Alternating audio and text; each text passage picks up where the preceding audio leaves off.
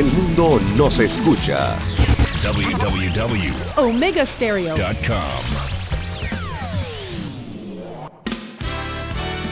La mejor franja informativa matutina inicia a partir de este momento con un análisis completo del acontecer nacional e internacional.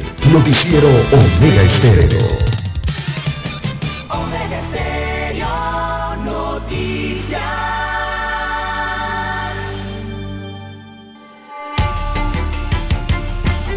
Continuación, los titulares, con los hechos que son noticias hoy.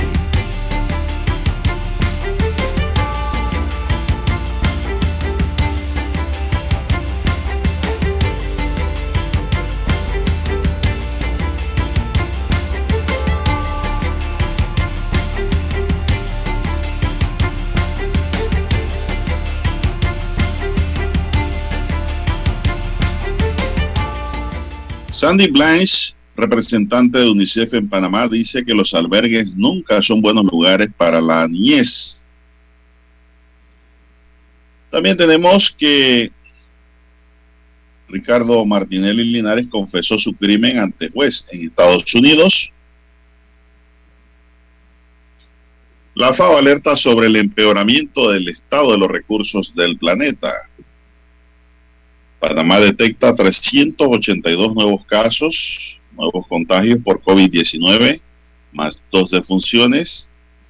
Poco a poco los números pueden elevarse, como en efecto está ocurriendo.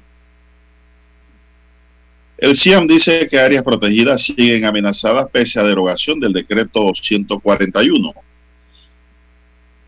Aeropuerto de Tocumen moviliza 7.9 millones de viajeros hasta noviembre de 2021. Última reunión de la Comisión de Salario Mínimo para fijar ajustes de 2022. Panamá buscará fortalecer los lazos comerciales con China en 2022. El Senado de Estados Unidos aprueba suspender el techo de deuda horas antes del impago. También tenemos, señoras y señores, que prosigue la búsqueda de más de un centenar de desaparecidos por los tornados de Estados Unidos, los repentinos tornados que han afectado al país norteño.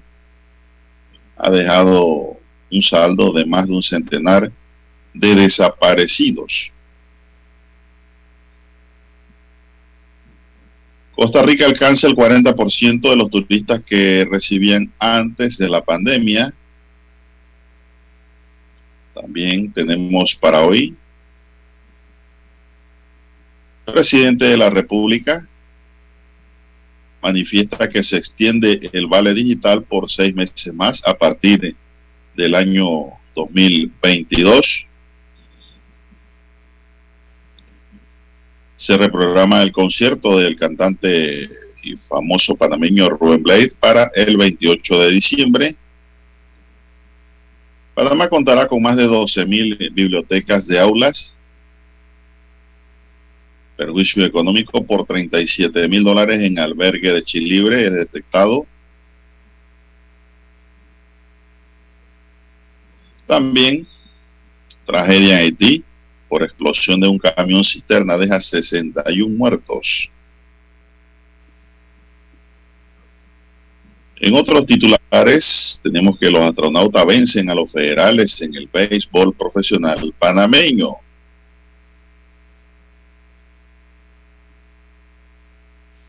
Confirman detención provisional por homicidio de Panamá Viejo colombiano desaparecido. Fue hallado asesinado. Y también ayer se registró un suicidio. Persona se quita la vida ahorcándose en el área de Panamá Oeste. Señoras y señores, estos son solamente titulares. En breve regresaremos con los detalles de estas y otras noticias. Estos fueron nuestros titulares de hoy. En breve regresamos. 7.30 AM. Infoanálisis, con entrevistas y análisis con los personajes que son noticia. La mejor franja informativa matutina está en los 107.3 FM de Omega Estéreo, cadena nacional. Omega Stereo tiene una nueva app. Descárgala en Play Store y App Store totalmente gratis. Escucha Omega Stereo las 24 horas donde estés con nuestra nueva app.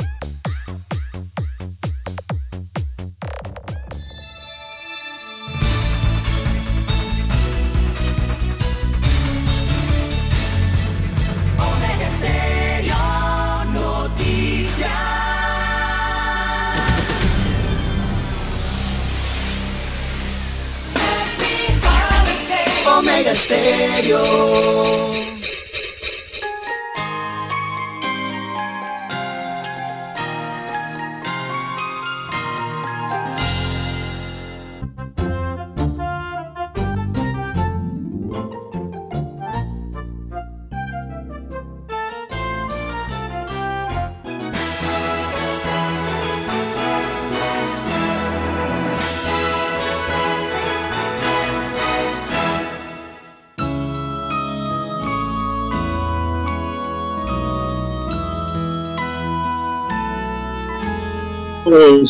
Y amigas, muy buenos días. Con esa bella música navideña, pues iniciamos la jornada de hoy. En el tablero de controles nos acompaña don Daniel Enrique Araúz Pinto Gallardo. Así es, está en el tablero de controles, más abrigado, más cubierto, con mascarilla, con lentes, con audífonos, muy bien protegido, Dani, con un lisol en la mano, dice, fumigando todo el área, y un clorito. También. Eso está muy bien. Son medidas de bioseguridad que carga don Daniel en su maletón. Donde él llega, dice que lleva sus equipos de protección. En la mesa informativa le saludamos. César Lara. Y Juan de Dios Hernández Sandur.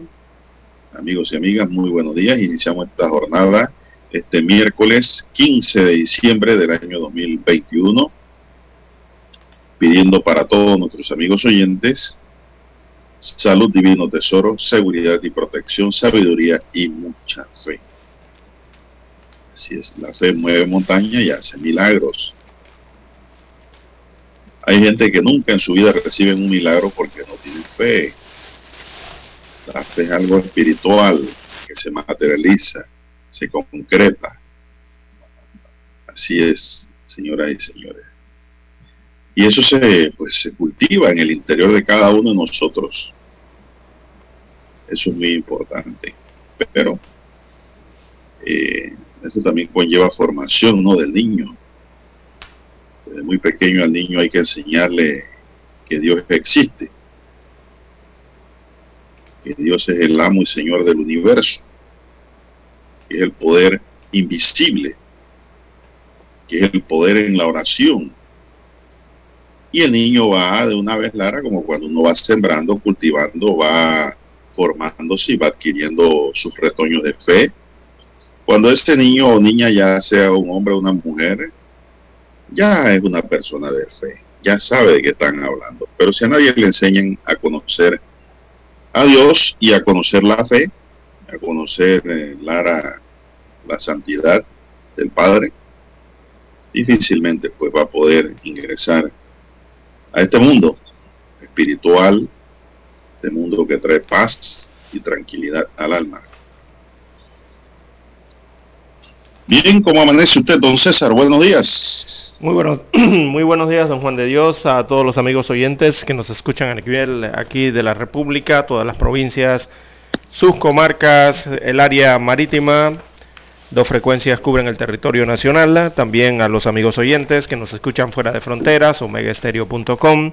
Allí llega la señal a nivel internacional. También los que ya han activado su aplicación de Omega Stereo si usted no la tiene, bueno, usted la puede descargar de la tienda iOS o de la tienda Android. También a los amigos oyentes que nos sintonizan en su televisor. El canal es el 856 de Tigo, televisión pagada por cable a nivel nacional.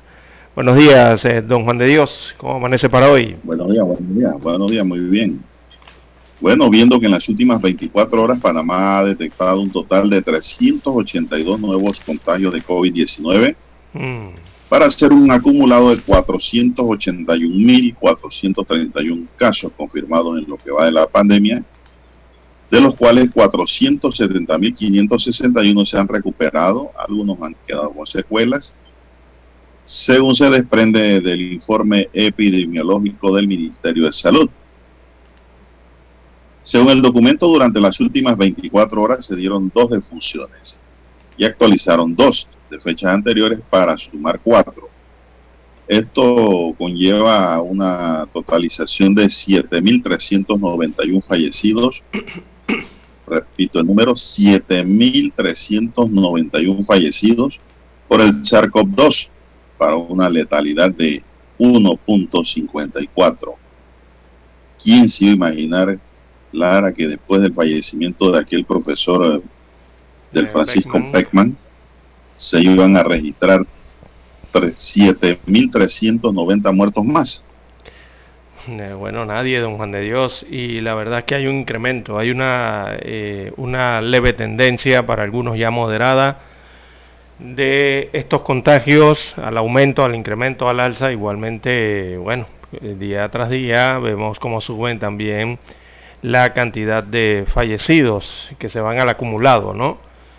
Eh, don Juan de Dios, bueno, lo que observamos en estas cifras que nos envían las autoridades de salud es que los nuevos contagios registrados son 382, es decir, 107 contagios más que el último día.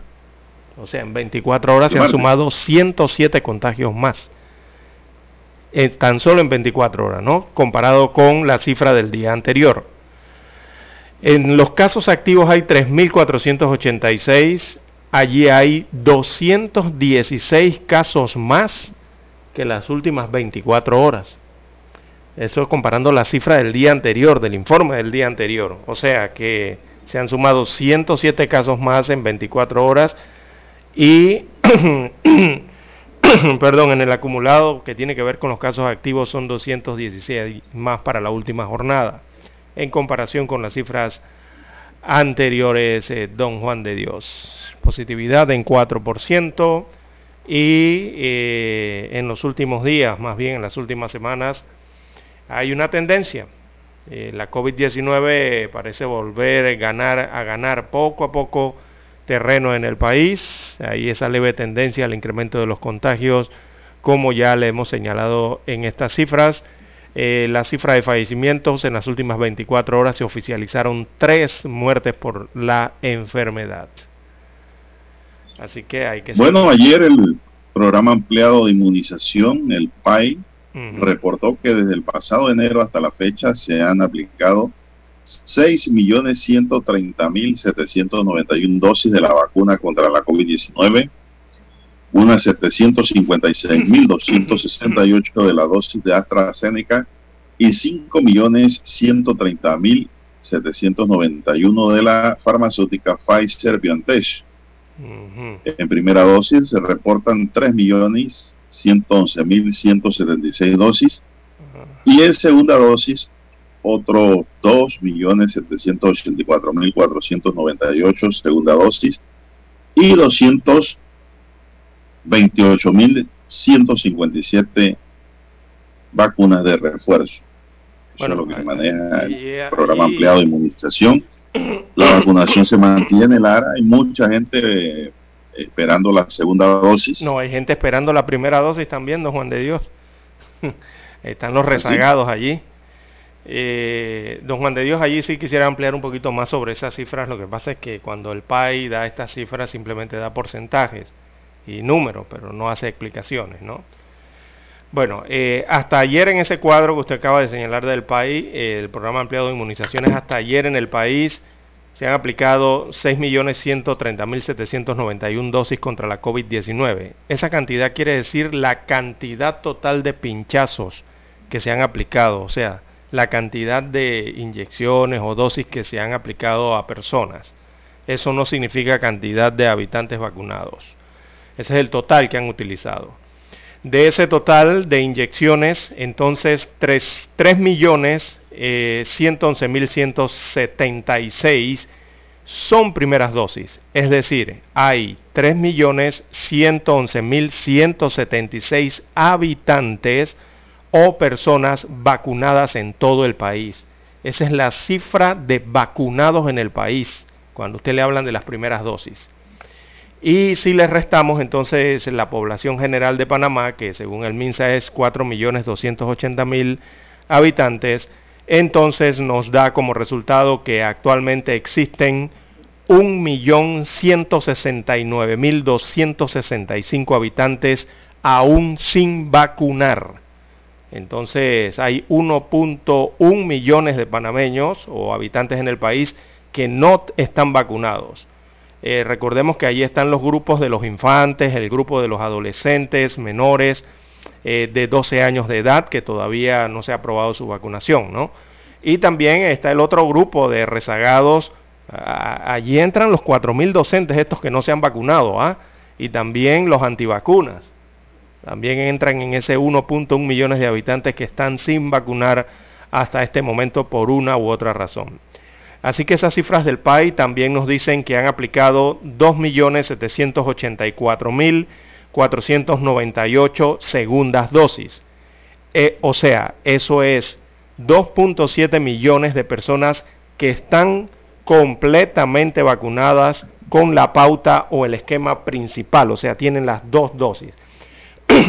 Esa es la cantidad de personas, 2.7 millones, que están correctamente vacunadas. A lo que hay que agregar entonces más de 6.960 terceras dosis, eh, que son las dosis a los inmunosuprimidos. Técnicamente entonces tenemos 2.791.458 vacunados completos y con suficiente protección. La otra cifra que resalta allí son las 228.157 eh, personas que hasta el día de hoy han recibido la dosis de refuerzo.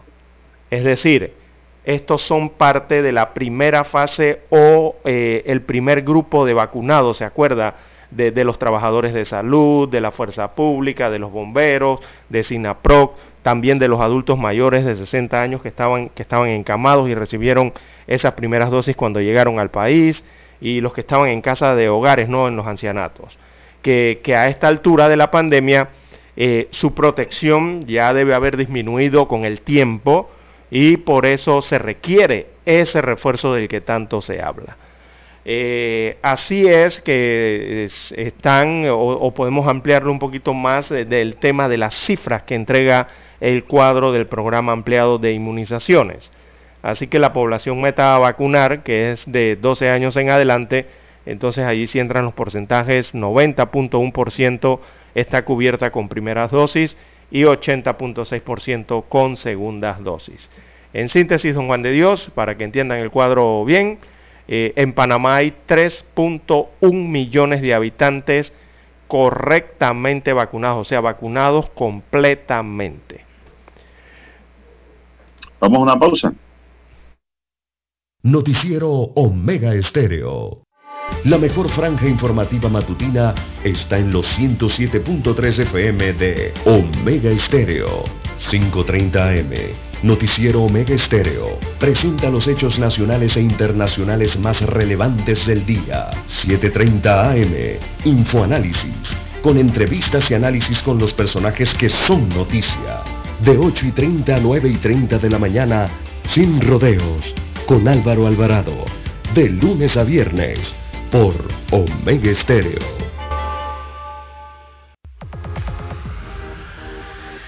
Omega Stereo tiene una nueva app. Descárgala en Play Store y App Store totalmente gratis. Escucha Omega Stereo las 24 horas donde estés con nuestra aplicación totalmente nueva. En centrales telefónicas, la casa del teléfono es tu mejor opción. Te asesoramos y ofrecemos buena atención, con años de experiencia trabajando para ti. La casa del teléfono, ubicados en Via Brasil y vista hermosa. La casa del teléfono, líder de telecomunicaciones. La casa del teléfono, distribuidores de Panasonic. Ven a visitarnos. La casa del teléfono. 229-0465 lsdtcorp.com Distribuidor autorizado Panasonic. Para anunciarse en Omega Estéreo, marque el 269-2237. Con mucho gusto le brindaremos una atención profesional y personalizada. Su publicidad en Omega Estéreo. La escucharán de costa a costa y frontera a frontera. Contáctenos 269-2237. Gracias. Que este nuevo año les traiga esperanza, salud, fe, alegría, amor, prosperidad, dicha, paz. Solo lo mejor para todos los oyentes de Omega Estéreo. Felices fiestas. Omega Stereo.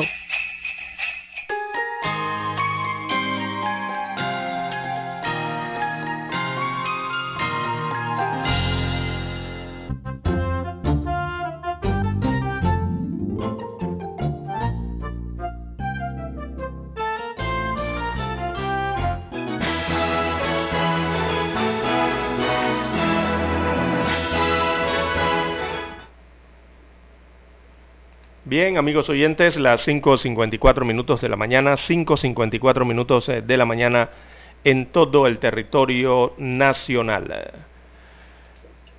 Bueno, le llegó una buena noticia a los beneficiarios del Vale Digital, don César.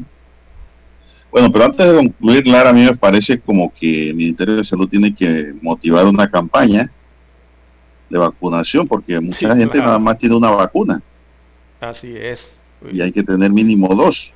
Sí, hay que tener las dos vacunas para estar eh, completamente vacunados, eh, don Juan de Dios. Muchas personas eh, se han quedado con la pauta principal, que fueron las dos vacunas, pero lo que hay que entender aquí y explicarle, y el Ministerio debería hacer esto, es que esas vacunas, según los propios laboratorios, la recomendación que están haciendo a todos los países es que, cumplidos los seis meses, vayan por un refuerzo. ¿Por qué? Porque los anticuerpos bajan, don Juan de Dios. A pesar de que las dos vacunas daban la suficiente protección, esa suficiente protección la han marcado en seis meses. O sea que hay personas que se vacunaron cuando empezó la vacunación, fue en enero, ¿no? En enero, febrero creo de este año. Ya han pasado más de seis meses y tienen que haber bajado todo eso, esa protección. Por eso es que le llaman a la otra vacuna el refuerzo, ¿verdad? Para volver a subir y tener esa suficiente protección eh, frente a las variantes y frente a esta enfermedad. Pero vemos que la cifra de eh, refuerzos es de 228 mil. Nada más de 228 mil, pero los que se han aplicado la vacuna completa son 2.7 millones de habitantes. Se supone que esos 2.7 millones de habitantes eh, son los que van a recibir esa misma cantidad de refuerzos, o sea, 2.7 millones de refuerzos, eh, según eh, como hayan sido vacunados. ¿no? Entendemos que en la primera fase de vacunación entraban todos los grupos sanitarios, ¿no? los doctores, médicos, enfermeras, policía, eh, todo este grupo y después ya vinieron los maestros y esto, ¿no? Así que, bueno, esperemos que eh, la población tome conciencia, don Juan de Dios, se revise sus tarjetas de vacunación y vayan a vacunarse, vayan a buscar los refuerzos. Es la recomendación que están haciendo las autoridades mundiales, que si tiene acceso al refuerzo, eh, lo busque y lo busque inmediatamente, ¿no? Por supuesto, en el tiempo que le corresponde.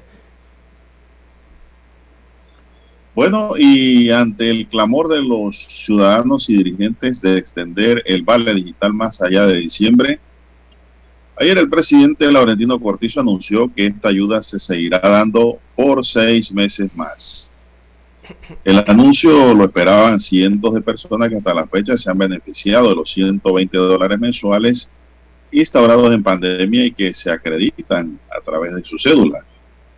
Solo en este mes de diciembre, unos 477.894 gozaron este beneficio que se desembolsó desde el 10 hasta el 4 de diciembre.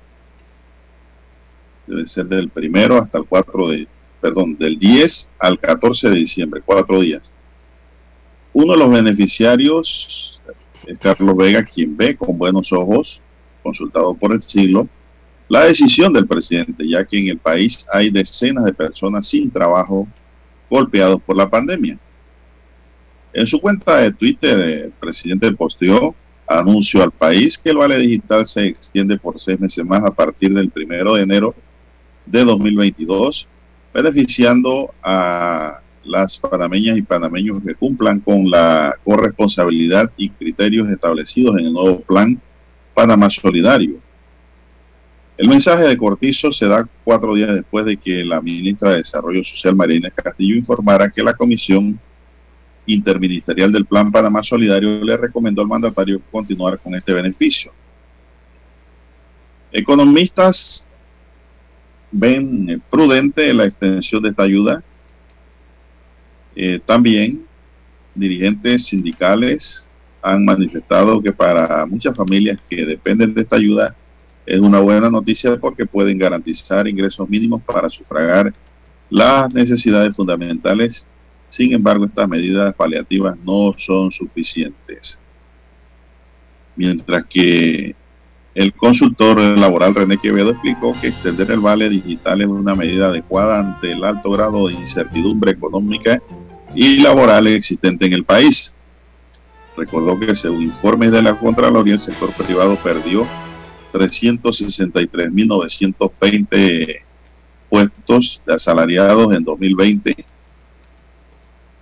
es decir, un 42% de sus empleos formales y en el primer semestre de 2021 solo se recuperó una pequeña fracción de 16% de esas plazas. Dijo que adicionalmente la generación de nuevos empleos formales, medida en función de los nuevos contratos laborales tramitados en el Ministerio de Trabajo entre enero y octubre de 2021, marcha a un ritmo de 44% inferior al 2019 año en que se agregaron a la economía 52.040 empleos, todos informales. Panamá es el sexto país en desigualdad, por eso los subsidios son un importante apoyo a las familias afectadas por los efectos de la pandemia, opina el economista también Yersan Yapsap Garzón.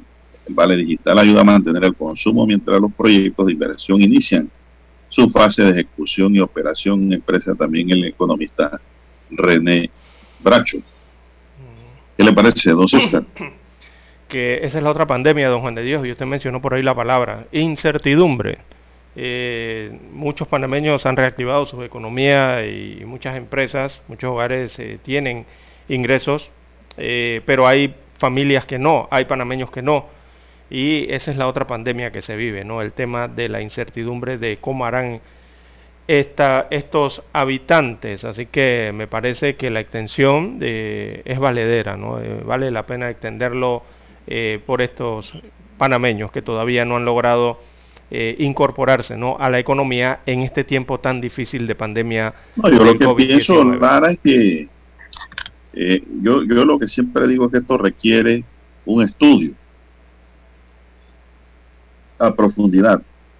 ¿Por qué? Porque hay mucha gente que están recibiendo ese vale Lara y toda su vida han sido independientes.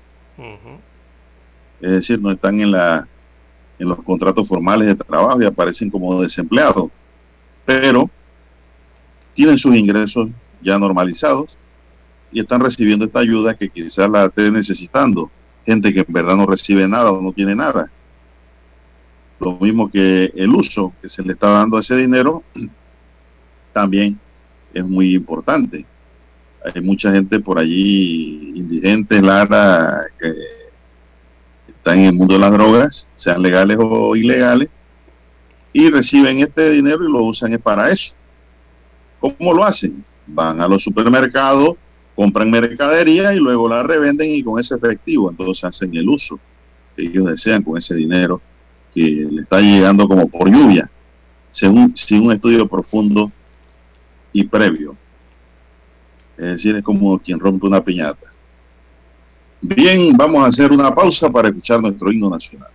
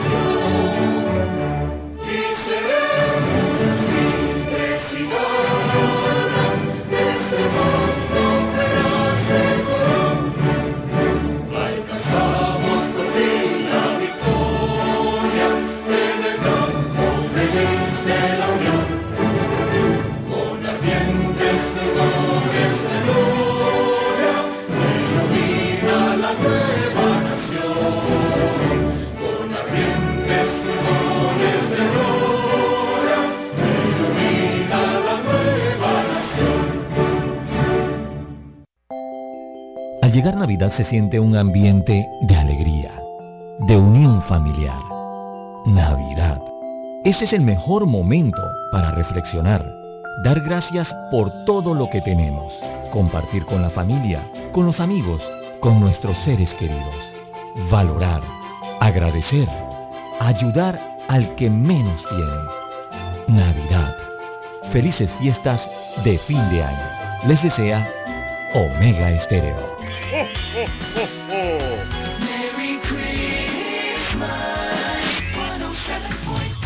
Omega Stereo. Noticiero Omega Estéreo.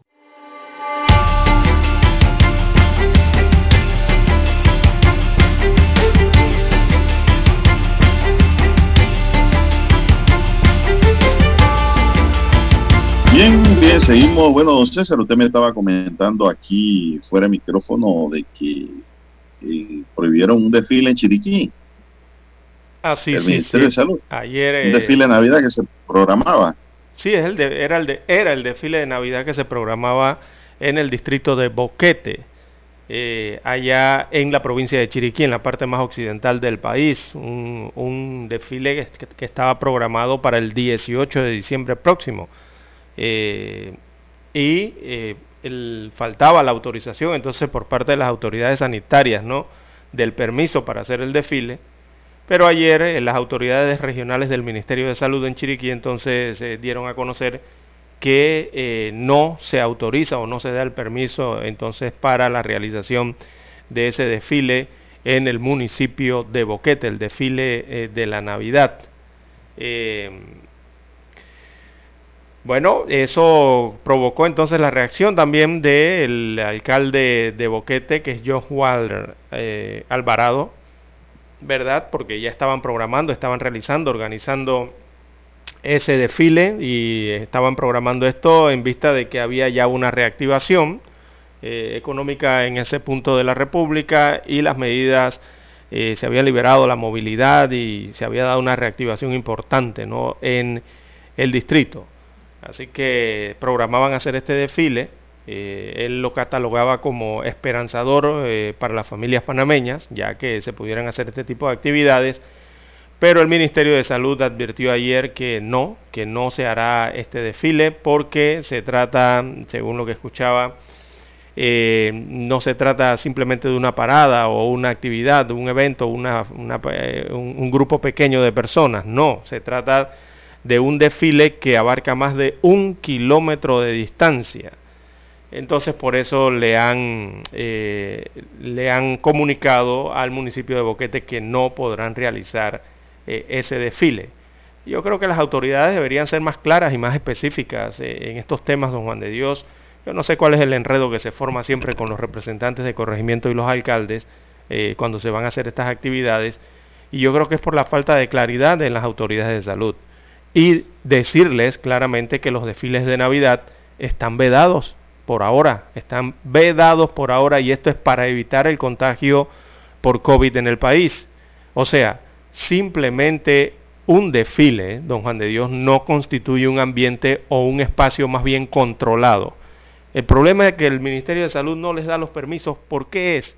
Porque no pueden controlar la entrada de personas. No, en esto me refiero a que no pueden revisar tarjetas de vacunación, no pueden ver el QR, no pueden controlar a las personas en un desfile en un área muy amplia de la ciudad o de, o de, o de, una pobla, o de un poblado, ¿no?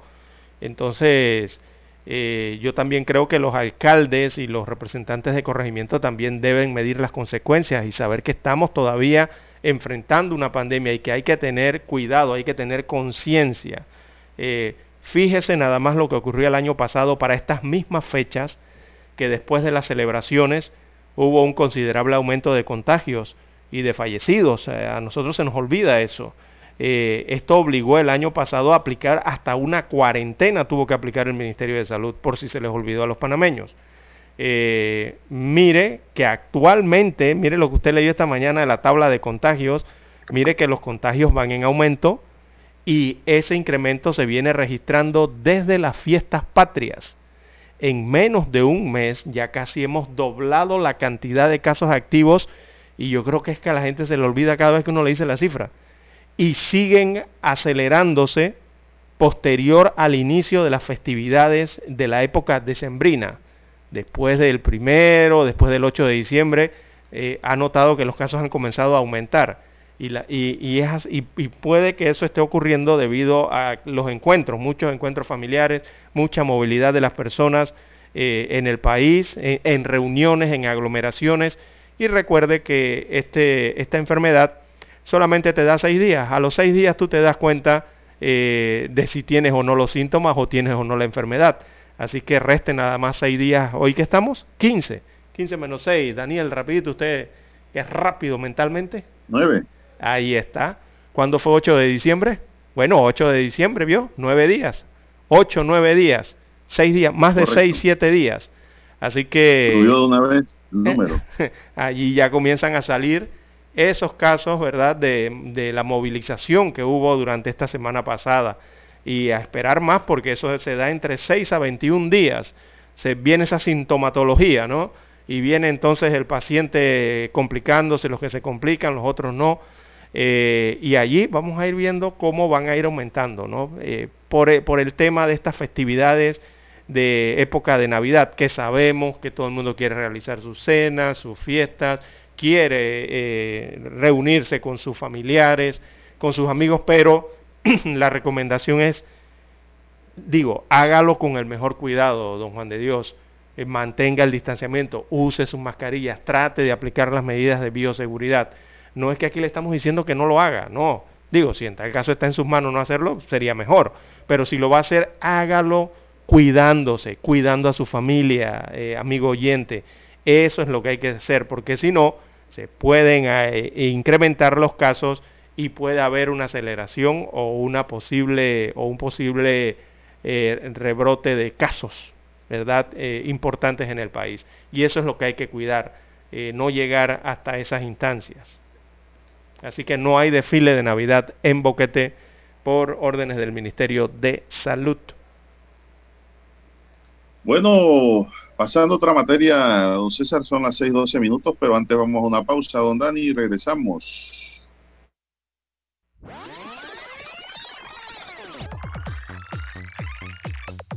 Omega Stereo tiene una nueva app. Descárgala en Play Store y App Store totalmente gratis. Escucha Omega Stereo las 24 horas donde estés con nuestra aplicación 100% renovada.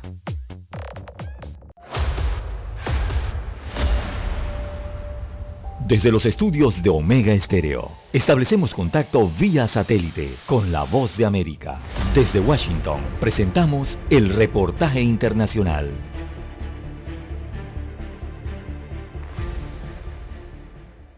En El Salvador persiste la preocupación de ciudadanos, profesionales y organizaciones de la sociedad civil que consideran que la falta de compromiso del gobierno para combatir la corrupción y fortalecer el funcionamiento de las instituciones que trabajan por la transparencia y la aplicación de la justicia y la búsqueda de los desaparecidos pueda acentuar una crisis social y es por ello que el fin de semana participaron en una marcha de protesta, la cual fue convocada en redes sociales. El analista político Jorge Corta hace sus consideraciones sobre el interés que los ciudadanos tienen para los espacios en los que puedan expresar su descontento por la realidad que a diario les golpea. Creo que también hay un rechazo cada vez más de la gente a esa actitud de no informar, de que nadie sabe cómo se manejan los recursos eh, cada vez más ocultos y no solo eso, son recursos prestados. El acceso a la justicia también figura entre las reivindicaciones de quienes participan en estos espacios. Uno de los casos más emblemáticos es el de la masacre de El Mozote, un caso en el que el encargado de negocios de la Embajada de Estados Unidos en El Salvador, Brendan O'Brien, anunció la desclasificación de documentos para la investigación. El analista Jorge Corta considera que el aporte de esta documentación dependerá del interés de la justicia salvadoreña esas pruebas van a servir para que sean conocido cosas que seguramente han estado en la oscuridad y avance tal vez. Pero me refiero a que lo vamos a ver en público. El presidente de El Salvador, Nayib Bukele, visitó el caserío donde ocurrió la masacre y anunció una inversión de más de 28 millones de dólares en obras sociales y de infraestructura como parte de la reparación material para los sobrevivientes, pero los abogados querellantes expresaron que aún falta avanzar en la verdad jurídica para aplicar la justicia del caso. Nerima del Reyes, Voz de América, El Salvador. Escucharon vía satélite desde Washington el reportaje internacional. La mejor franja informativa matutina está en los 107.3 FM de Omega Estéreo, 530 AM. Noticiero Omega Estéreo presenta los hechos nacionales e internacionales más relevantes del día. 730 AM. Infoanálisis, con entrevistas y análisis con los personajes que son noticia. De 8 y 30 a 9 y 30 de la mañana, sin rodeos, con Álvaro Alvarado. De lunes a viernes, por Omega Estéreo. Desde marzo de 2020 nos hemos enfrentado a un enemigo sin rostro, cobarde, rápido y mortal. Han sido más de 500 días y noches de angustia, de lucha sin escudo ni armas. En este largo y difícil camino, la radio siempre ha estado contigo, con mensajes de esperanza, información veraz y objetiva. Finalmente, lo estamos logrando. El 80% de los panameños ya estamos vacunados contra el COVID. Por eso hoy avanzamos con otra cara, dejando ver tras esa mascarilla ojos sonrientes, llenos de optimismo. Vivamos conscientes de que para celebrar ese gran día, en el que el mundo entero tire al aire sus mascarillas, solo hay un camino. Seguir cuidándonos unos a otros. Vamos pa'lante, Panamá. La radio siempre estará contigo. Un mensaje de la Asociación Panameña de Radiodifusión, APR. Somos Omega Estéreo. 40 años siendo la cadena nacional en FM Estéreo, pionera en Panamá.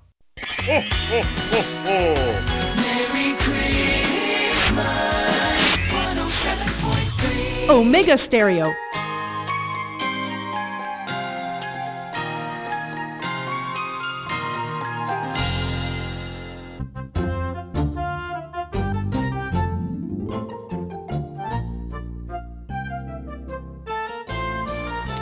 Bueno, Bien, continuamos. 6.18 minutos de la mañana, don Juan de Dios. 6.18 en todo el territorio nacional.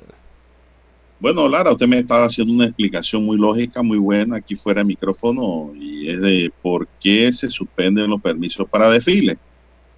Y usted sí. explicaba acá de que los desfiles son incontrolables. Sí, exacto. En cambio, si usted va a un estadio a ver un juego, o a un baile, o a un concierto, sí son controlables, porque hay una o dos entradas. Exacto. En los desfiles usted entra y sale por donde le da la gana.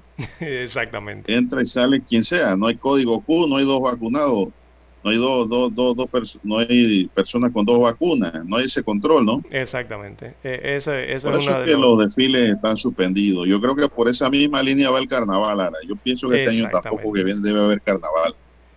Al menos por que sea un espacio controlado.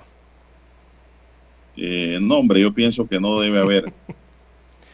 no debe haber eh, realmente. Eso, el alcohol vuelve a la gente loco, Exacto. se vuelven descontrolados. Sí, y hay que ver cómo, usted cómo van las y hay que ver cómo van las Usted cifras. puede porque- controlar un evento si las personas no toman alcohol, pero ya hay gente que cuando toman alcohol se vuelven locos, Ujú, Exacto. ¿no? Sí, y, hay que Eso ver cómo, cómo evolucionan las Sí. cifras eh, de, de- después de Navidad, que es un, eh, un mes de mucho movimiento. Y recordemos que en enero también eh, la- eh, muchos están de vacaciones para el mes de enero. Muchas personas deciden tomar sus vacaciones durante el mes de enero. Y todo eso significa con- eh, contacto con otros grupos eh, de personas y, y movimiento, movilidad. Hay que esperar a ver Bueno. cómo se llega a febrero para los carnavales, don. Juan de Dios. Bueno, Ricardo Alberto Martinelli Linares, hijo del expresidente Ricardo Martinelli Berrocal, se declaró ayer en Nueva York culpable de blanqueo de dinero y soborno en el caso de la constructora brasileña Odebrecht, al igual que ya lo hizo su hermano el pasado 2 de diciembre. Ricardo Alberto, de 42 años, admitió haber participado junto a su hermano Luis Enrique en una conspiración para pagar en Panamá más de 20 millones de dólares en sobornos. Según el acuerdo alcanzado con la Fiscalía, esta pedirá una pena de entre 108 y 135 meses de cárcel para Ricardo Alberto. La defensa, por su parte, renunciará a apelar la sentencia si esta es igual o menor a los 151 meses de cárcel, o sea, 12 años y medio. El juez Raymond Deere, el mismo que lleva el caso de Luis Enrique, leerá la sentencia de Ricardo Alberto el próximo 13 de mayo, aunque el abogado de la defensa de los Martinelli ya anunció ayer que pedirá adelantar ese veredicto. Además, adelantó que solicitará que el juez le aplique como pena máxima el tiempo que él ya ha pasado en prisión a contar desde el 12 de julio de 2020, cuando los dos hermanos fueron arrestados en Guatemala cuando trataban de salir de ese país en un avión privado. Bueno, esto yo lo veo viable y justo también. Yo pienso que el juez de la causa debe admitir esta eh, pretensión de la defensa, porque ha estado, en verdad, ha estado detenido desde esa fecha. Ese tiempo se le debe computar. Ricardo Alberto llegó el viernes pasado a Nueva York para ser extraditado desde Guatemala. Esa es la noticia de lo que ayer ocurrió en esa declaratoria de culpabilidad. Entonces, no sé si tienes algo más. Eh, este bueno, sí, la noticia es esa. La noticia es que los, eh, o sea, ambos, los eh, Martinelli y Linares, entonces admiten que recibieron prácticamente coimas de Odebrecht, don Juan de Dios, porque son los que han admitido ambos en las cortes en Nueva York, allá en Brooklyn. con esta segunda declaración entonces de otro de los hermanos que se declara culpable de conspiración para lavar dinero. Ahí está la palabrita conspiración. Eh, eso mismo hizo entonces su hermano el pasado 2 de diciembre. Todavía no se ha revelado quién es el alto funcionario que se benefició con las coimas. Ninguno de los dos lo ha revelado. A pesar de que allá en los fiscales en Nueva York eh, han dejado claramente y, lo han dejado allí en las actas, ¿no? Que se trata de un alto funcionario de gobierno y familiar cercano de estos eh, dos ciudadanos panameños, tanto de eh, Ricardo Alberto y, Luis Enrique, ¿no? Linares, eh, Martinelli Linares. Bueno, es lo que se ha dado el día de ayer en Nueva York. Hay que esperar. Al final, en cuanto se dosifica la, ambas sentencias. Bueno, eh, pasando a otra materia, don César, eh, esta es la primera auditoría respecto a fondos asignados a los albergues tras la denuncia presentada por maltrato a niños, niñas y adolescentes realizada por la Contraloría General de la República. Y es que hay un perjuicio económico de 37 mil dólares en albergues de Chilibre. La Contraloría informó en una nota difundida ayer de la identificación de un perjuicio económico por el orden de los 37.160 dólares con 96 centavos en los fondos asignados por el Ministerio de Desarrollo Social a la Fundación Chilibre Panamá, Funchipa, como parte de las auditorías tras la denuncia por maltrato de niños y niñas y adolescentes en los albergues. El hallazgo permitió a la Contraloría remitir copias del informe de auditoría al Tribunal de Cuentas a la Fiscalía Anticorrupción y al MIDES. Además, hay una investigación en proceso por el uso de los fondos públicos en el albergue Arturo Miró, ubicado en la provincia de Chiriquí. Eh, de acuerdo con Álvaro Bisuetti, juez del Tribunal de Cuentas, luego de, la, de que la Contraloría manda el expediente a este tribunal, inmediatamente el Tribunal de Cuentas lo remite a la Fiscalía Anticorrupción y posteriormente culmina la investigación esta lo devuelve al tribunal para que falle en derecho. Por otro lado, pues se presume que existen padrinos que buscan favorecer a personas influyentes que evidentemente estuvieron directamente involucrados en las violaciones sexuales a los menores, dice el abogado Eliezer Plisset. Desde mi perspectiva hay un apadrinamiento para favorecer a personas de la alta sociedad que abusaban de menores que los llevaban de alquiler para tener actos sexuales con ellos, pero a esta gente no se le ha investigado, sostiene el abogado. Indicó que el Ministerio Público no ha querido profundizar sobre quiénes eran las personas y empresarios de altos cargos en el gobierno actual que tenían sexo con los menores en los albergues. Desde esa perspectiva es como el tema de la lotería que se están enfocando en la gente de abajo, pero nadie se enfoca en la dirección general, en quién la nombró, en quién la nombró a ella. Por eso pienso que no hay una investigación objetiva, recalcó. Esto es lo que se ha dado, don César, en este caso. Dicen que hay una posible lesión de 37 mil dólares. En este albergue de Chilibre. En, en un solo albergue, sí. Como hay que esperar a ver que fluya la investigación, aunque en Panamá hay mucha investigación con pocos resultados, Lara. Son las 6.29 minutos en su noticiero Omega Estéreo, el primero con las últimas. 6.29 minutos, yo creo que ha llegado el momento de hacer una pausa, don Dani. Hay que escuchar el periódico. Para escuchar, no, son las 6.26 minutos, Lara, sigamos, me equivoqué. Faltan, ¿qué? 3, 4 minutos. No, tenemos que escuchar el periódico, don Juan de Dios, las no, pero, ah, no, sí, pero todavía, todavía no hemos llegado. Para escuchar el periódico, hay que ajustar acá el reloj. Así para llegar a, a, escuchar el periódico. Mientras tanto tenemos más noticias. Y es que ayer la ministra de Educación Maruja Gorday y el presidente Laurentino Cortizo entregaron la primera biblioteca de aula a la Escuela José de la Cruz Mérida en Cañaza, provincia de Veraguas. Estas bibliotecas estarán ubicadas en espacios del aula bien iluminado y separado de la zona de juego. Se anunció que en total 12.656 serán distribuidas en el país para mejorar la comprensión lectora. A inicio de este mes, la ministra indicó que para el sistema educativo, en el marco del desarrollo del Plan Nacional de Lectura, se van a distribuir más de un millón de libros para las bibliotecas de aula en todos los grados de las escuelas oficiales primarias del país. César. Y yo pregunto, ¿cuántos padres de familia ponen a sus hijos a leer un libro, Lara, y no a leer Instagram, y a leer TikTok y qué sé yo, redes? Allí lo que van es a, a perder el tiempo y aprender menos porque allí la gente redacta y escribe como le da la gana. Y eso se transmite y el niño aprende mal. Entonces hay que darle buena lectura a los niños a los hijos, ponerlos a leer libros, libros de papel, no solo en pantalla, sino también de papel para fomentar el hábito de la lectura, ponerlos a leer periódicos, Lara. Nuestros padres nos ponían a leer periódicos. Léame esa noticia, ¿qué dice ahí? Y después de eso, ¿qué usted entendió? ¿Qué comprendió? la lectura comprensiva. Pero ya, eso yo creo que se ha perdido bastante, Lara. Usted que tiene niños chiquitos todavía, ¿de eso se practica?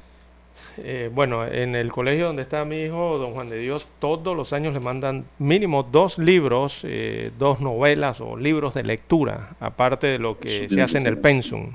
Tiene que leerlos, eh, ambos libros en el año. Eh, y eso como para complementar ¿no? lo que se está dando en las aulas de clase, sobre todo en español, el tema, como usted bien lo señala, de, la lectura comprensiva, ayudarlos a tener comprensión de lo que están leyendo. Vamos a la pausa, Daniel, y regresamos. Infoanálisis, de lunes a viernes de 7 y 30 a 8 y 30 de la mañana por los 107.3 FM de Omega Estéreo. Con Guillermo Antonio Adames, Rubén Darío Murgas y Milton Enríquez.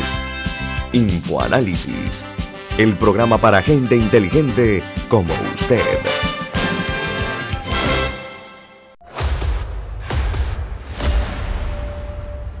Desde los estudios de Omega Estéreo, establecemos contacto vía satélite con la voz de América. Desde Washington, presentamos el reportaje internacional.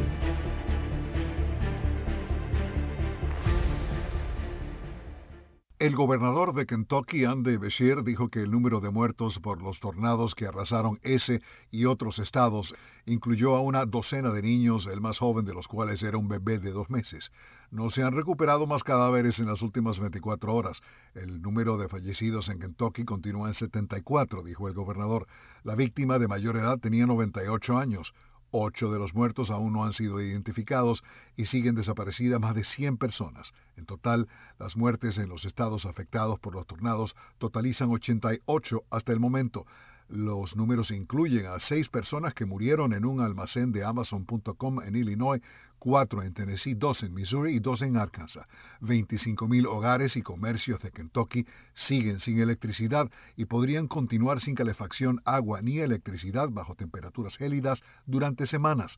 Expertos dijeron que las pérdidas podrían totalizar 5.000 millones de dólares. Según las autoridades, la magnitud de la destrucción afecta la capacidad de evaluar daños por los tornados. Alejandro Escalona, Voz de América, Washington. Escucharon vía satélite desde Washington el reportaje internacional. Omega Estéreo, 24 horas en FM Estéreo.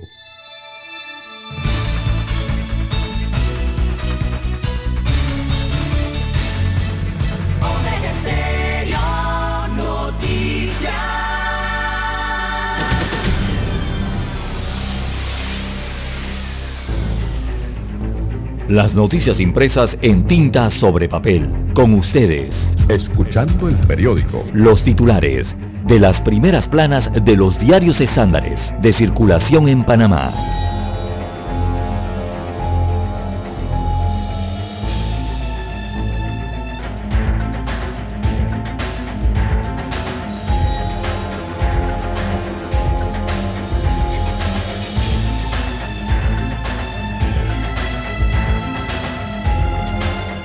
Bien, amigos oyentes, el diario La Prensa titula para este miércoles 15 de diciembre del año 2021, Información de Capital Semilla es pública, dice la ANTAI.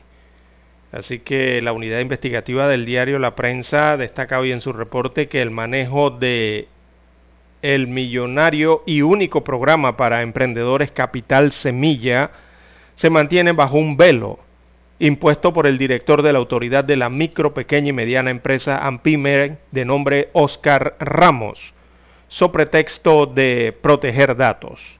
Sin embargo, la Autoridad Nacional de Transparencia Acceso a la Información, que es la ANTAI, ente por ley rector de leyes de protección de datos y de acceso a la información, indicó que los, que los argumentos de la AMPIME carecen de fundamento legal es lo que dice la ANTAI. La AMPIME, a juicio de la ANTAI, desconoce las excepciones de la ley de protección de datos que permite prescindir de la autorización del titular de los datos en beneficio del interés público y la rendición de cuenta de los recursos desembolsados. Así que destaca la información que ignorando el decreto que regula la autoridad de la micro, pequeña y mediana empresa, su director Oscar Ramos negó la lista de los beneficiarios del capital semilla y creó un nuevo proceso para evitar su acceso. Una consulta física, destaca el diario La Prensa en su principal reportaje el día de hoy. Bueno, hablan de que el capital semilla está enterrado bajo tierra. También en otros títulos del diario La, Prensa para hoy, Ricardo Martinelli Linares también se declara culpable en caso Odebrecht, al igual que lo hizo el pasado 2 de diciembre su hermano Luis Enrique. Ayer, Ricardo Alberto Martinelli Linares aceptó ante un juez en Nueva York que conspiró contra las leyes de los Estados Unidos de América para lavar dinero aún no se ha revelado quién es el alto funcionario de Panamá que se benefició de las coimas de Odebrecht. En más títulos eh, para la mañana de hoy, más de 92 mil para propaganda del órgano legislativo. Así que la Asamblea Nacional desembolsó 92.584 balboas en cuatro contratos directos para asuntos de imagen y publicidad. Sobresale uno de 26.749 balboas para un seminario de dos días para entrenar a voceros. ¿Cómo piensan los periodistas? A forma de pregunta. ¿Por qué un hecho se convierte en noticia? Es otra pregunta.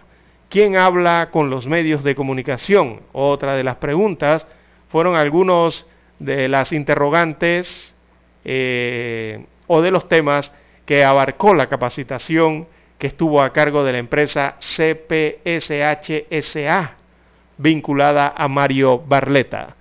Otra compañía vinculada a, a este empresario eh, recibió otro contrato por 43.335 dólares. Se trata de Azul Publicidad, quien prestó servicios de monitoreo de medios. Destaca hoy la primera plana del diario La Prensa. También en panorama otra demanda contra la reforma electoral. Dinero, fincas y carros tenía red criminal, señala otro de los títulos.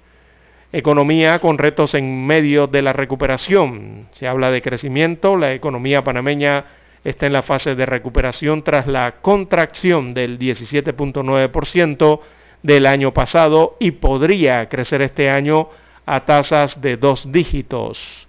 No obstante, el camino para afianzar el crecimiento, allí hay desafíos importantes según destacó ayer en el foro virtual del ex viceministro de Economía, Domingo La Torraca. También en los deportes, el golfista panameño Omar Tejera, el mejor del año 2021. Bien, la fotografía principal del rotativo, eh, la titulan Danzas del Corpus Christi, patrimonio de la UNESCO, entre el bien y el mal. Así que la danza del Corpus Christi fue incorporada ayer a la lista de Patrimonio Inmaterial de la Humanidad de la UNESCO. Eh, se trata de una fiesta folclórica religiosa y al mismo tiempo pagana que desde tiempos de, la colonia enfrenta al bien y al mal. Es una festividad eh, que se desarrolla en 62 días o a 62 días después del jueves santo en distintas partes eh, del país, sobre todo en la Villa de los Santos y en Parita. Así que el Corpus Christi, su danza, es incorporado a la lista de patrimonio inmaterial de la humanidad de la UNESCO. Bien, son los títulos que presenta en portada el diario La Prensa. Pasamos ahora a los titulares que tiene la decana de la prensa nacional. Bueno, la estrella de Panamá dice, hoy Sandy Blanchett, representante de la UNICEF en Panamá, dice, los albergues nunca son buenos lugares para la niñez. En conmemoración de los 75 años de la fundación de UNICEF, la representante de la organización en Panamá hace un recuento del trabajo realizado y establece los desafíos del país en temas de niñez. No sin mujeres una iniciativa para terminar con la exclusión. La iniciativa busca acabar con la exclusión de las mujeres de los debates públicos. Caso albergues, hayan perjuicio económico en Funchipa. La Contraloría General de la República determinó perjuicio económico por un monto de 37.160 dólares en el uso de fondos públicos por el albergue que manejó la Fundación Chilibre Panamá entre 2019 y 2020. Ricardo Martinelli Linares confesó su crimen ante el juez. El joven de 42 años se declaró culpable de haberse puesto de acuerdo con su hermano, un funcionario de alto rango y otros para lavar dinero producto de sobornos. FAO alerta sobre el empeoramiento del estado de los recursos del planeta. Panamá detecta 382 nuevos casos de contagios por COVID-19 ayer y dos defunciones del día, más dos rezagadas. Agrego yo. Siam, áreas protegidas siguen amenazadas pese a derogación del decreto ejecutivo 141. Aeropuerto de Tucumán moviliza 7.9 millones de viajeros hasta noviembre de 2021. Mañana, dice una última reunión de la Comisión de Salario Mínimo para fijar ajustes de 2022. También tenemos corrupción e inseguridad, los problemas que aquejan a los panameños.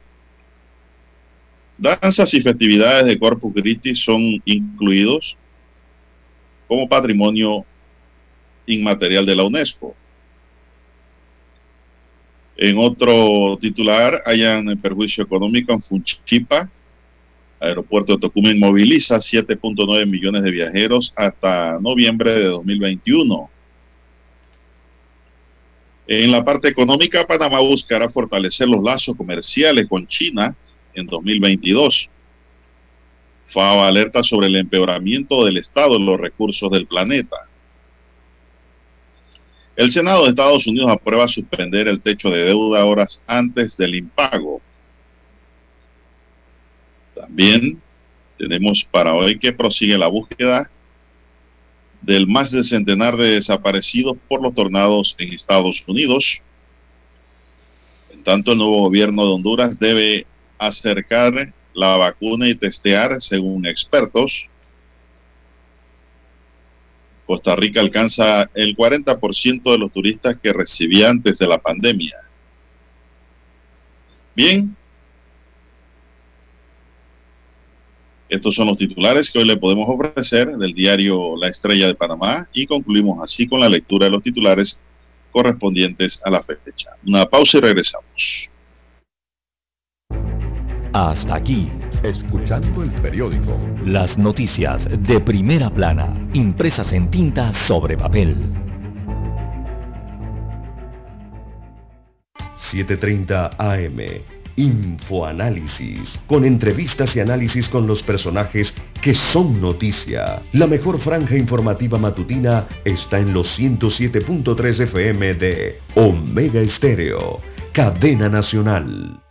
Para anunciarse en Omega Estéreo, marque el 269-2237. Con mucho gusto le brindaremos una atención profesional y personalizada. Su publicidad en Omega Estéreo.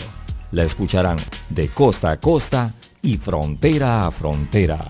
Contáctenos 269-2237. Gracias.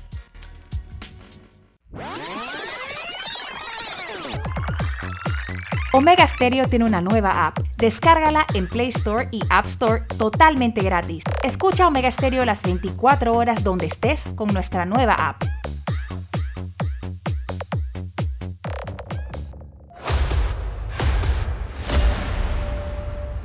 Desde los estudios de Omega Estéreo, establecemos contacto vía satélite con la voz de América. Desde Washington, presentamos el reportaje internacional.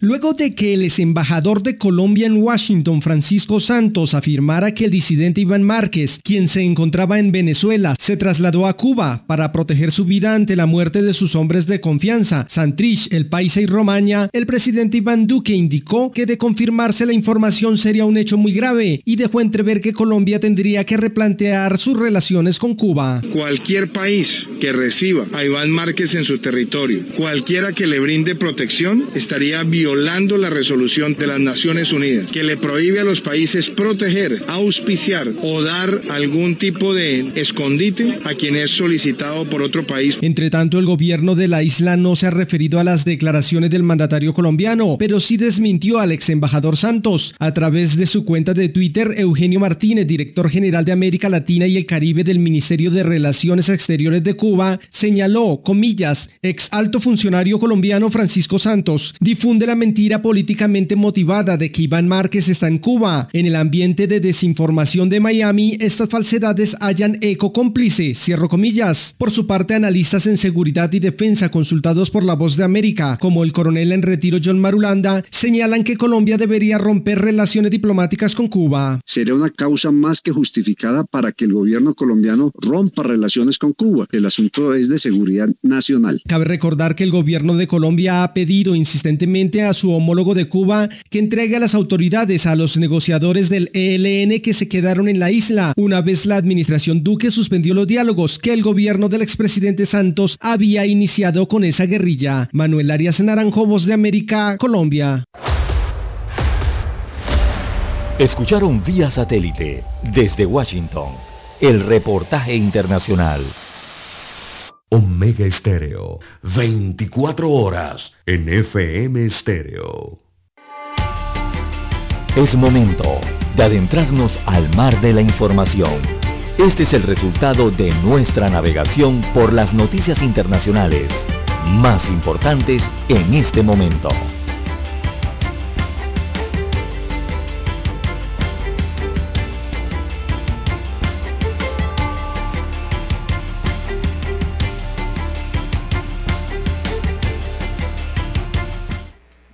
Bien, amigos oyentes, eh, las 6.46, 6.46 minutos eh, de la mañana en todo el territorio nacional. Veamos qué hay de relieve a nivel internacional. Bueno, algo de relieve que no sea COVID, porque realmente a nivel internacional la información principal que se maneja en los países toda está relacionada con la COVID-19. Aquí encontramos una diferente que habla de que la policía de Nueva York será dirigida por una mujer por primera vez en sus 176 años de historia. Eh, la, la, policía de Nueva York será dirigida por una fémina. Ella se llama Ketchant Sewell. Es la actual jefa de detectives del condado neoyorquino de Nassau. Eh, se convertirá en la primera mujer al frente de la policía de Nueva York desde que se creó hace 176 años, según el anuncio realizado por el alcalde electo de la ciudad, Eric Adams. Según publican los medios locales hoy, eh, como eh, veamos aquí The New, York Post, eh, Adams dijo que Sewell, de 49 años esta dama, es luchadora contra el crimen de probada eficacia, con experiencia y la inteligencia emocional necesarias para ofrecer a los neoyorquinos la seguridad que necesitan y a la justicia y la justicia que merecen. Así que, don Juan de Dios, eh, Nueva York tendrá una jefa de policía, una jefa. Así que hereda el departamento de policía con unos 35 mil agentes eh, en constante cambio y eh, Sewell, esta dama nacida en Queens, en New York, eh, será también la tercera persona negra que dirige la policía neoyorquina. Eh, datos entonces que llegan a través del New York Post, eh, que anuncia entonces que, que Chan Sewell será la nueva directora de la policía de Nueva York. Bueno, muy bien. Los trabajos de recuperación y rescate del más de centenar de personas desaparecidas tras los tornados que asolaron varios estados de Estados Unidos continúan con el anhelo de que la cifra de muertos no supere los 88 actuales. El gobernador de Kentucky, Andy Beshear, cuyo estado fue el más afectado por la treintena de tornados que tocaron tierra el viernes, informó ayer en las últimas horas el número de fallecidos en su región se mantiene inalterado en 74. A los 74 decesos en Kentucky se suman los cuatro registrados en Tennessee, dos en Arkansas, otros tantos en Missouri y seis más en Illinois, donde se derrumbó parcialmente un gran almacén de la empresa de comercio electrónica Amazon, con lo que el, el saldo total de estos de esos estados es de al menos 88 muertos. De las tareas de búsqueda se están encargando principalmente los cientos de soldados de la Guardia Nacional desplegados en la zona. Claramente estamos todavía en la fase de recuperación y rescate, dijo Bisher, quien indicó que 8 de los 74 muertos en Kentucky siguen sin identificar y que 12 son menores de edad. Así que, don César, continúa la búsqueda, mientras que el presidente de los Estados Unidos, Joe Biden, aprobó a última hora de lunes la declaración de emergencia para Illinois y Tennessee después de haber proclamado la de desastre mayor en Kentucky. Así es. El miércoles, o sea, hoy, Biden viajará a este último estado para ver de primera mano los estragos ocasionados por el tornado que asoló las localidades de Mainfield y Dawson Spring, un pueblo cuyo alcalde Chris Smiley dijo que ha desaparecido en un 75%. Entonces, oh, muchos tornados. Ese pueblo ha quedado con 25%. Estos fenómenos inesperados que llegan y, y, llegan de esa manera, imagínense, más de 35 tornados eh, que se registraron en esa región de estos estados en los Estados Unidos de América. Tomaron por sorpresa muchos.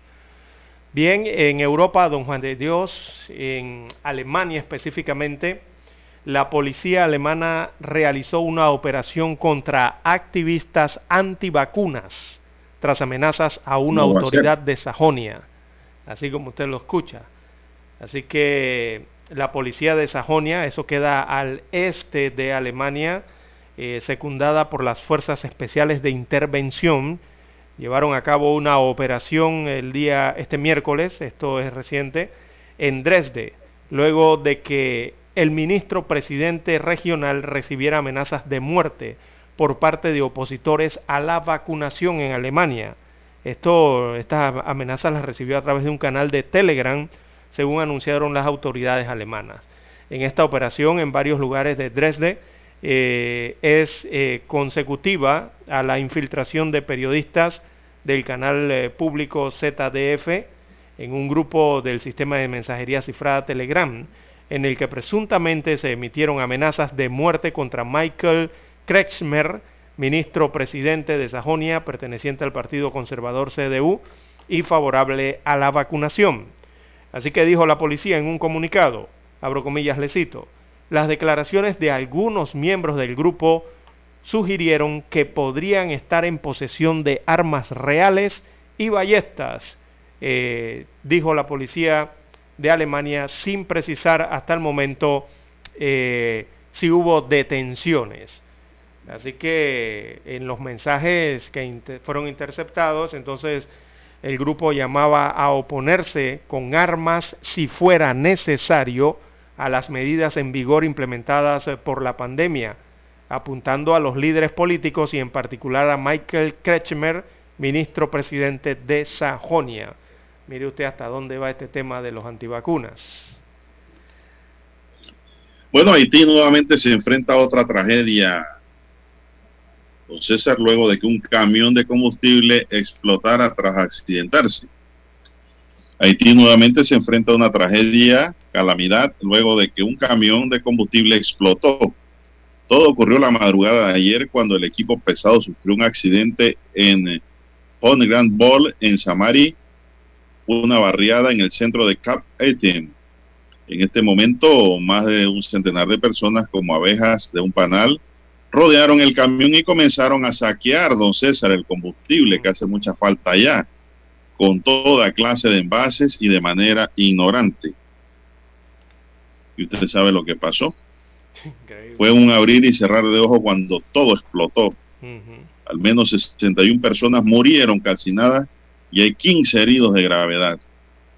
El accidente se ha producido en momentos en los que el país sigue atravesando problemas en el abastecimiento de combustible y vive una extrema pobreza así se da esta tragedia, don César. Sí, sí. Eh, Qué ignorancia. Eso, sí. eso, también lo vi yo en un video, creo que en Colombia, don César. un camión cisterna se accidentó y la gente fue a recoger combustible. Sí, los gases. Igualito. Sí, el problema con los camiones de combustible son los el gases. El aparato explotó y mató un pocotón de gente. Son los gases que produce el combustible que va allí almacenado. Eso es altamente volátil, eh, si no se sabe manejar, ¿no? si, la, si, hay, si hay mala manipulación allí. Eh, bueno, lamentable por Haití, don Juan de Dios, que es un país que este año, bueno, ha estado eh, entre un magnicidio, entre un terremoto, entre el eh, golpeado por estos fenómenos que pasan por ahí en el, en el corredor de huracanes, donde están ellos ubicados, los fenómenos naturales, y sumado a este tema de la ola de violencia, ¿no? Eh, ha sido un duro 2021 que ha azotado a Haití, que como usted bien lo detalla es el país eh, latinoamericano el más pobre de la región y que lastimosamente vive y eso es permanente ya, don Juan de Dios. Ellos viven permanentemente una crisis y esa crisis viene de años y es de forma permanente y eso recrudece entonces eh, en los últimos meses con esta serie de hechos eh, dramáticos que siempre escuchamos ocurren en Haití. Una lástima realmente, además de la situación que tienen por la migración. La mayoría de los migrantes que pasan por aquí, por Panamá, o se van a Colombia o a Ecuador para atravesar la selva o el tapón de Darién y atravesar Centroamérica hacia los Estados Unidos de América, eh, la mayoría son haitianos, don Juan de Dios. Todo un drama, ¿no? Tiene este país. Bueno, César, y esto deja una enseñanza, deja una moraleja esta historia, y es de que cuando un camión cisterna se accidenta, porque ese no fue el último, se van a seguir accidentando, y se rompe el tanque, todo el que está por ahí cerca que se aleje. No empiece a recoger combustible por el peligro que eso representa. Es una explosión fija lo que va a ocurrir allí. Y si no ocurre, pues sería de milagro. Bueno, tenemos en otra nota, son las 6.56 minutos. Buenos días, Panamá. Una sonda espacial de la NASA tocó el Sol por primera vez en la historia al volar a través de la atmósfera superior de este astro, la corona, y tomar muestras de partículas y campos magnéticos en ese lugar, informó ayer la Agencia Aeroespacial de la NASA.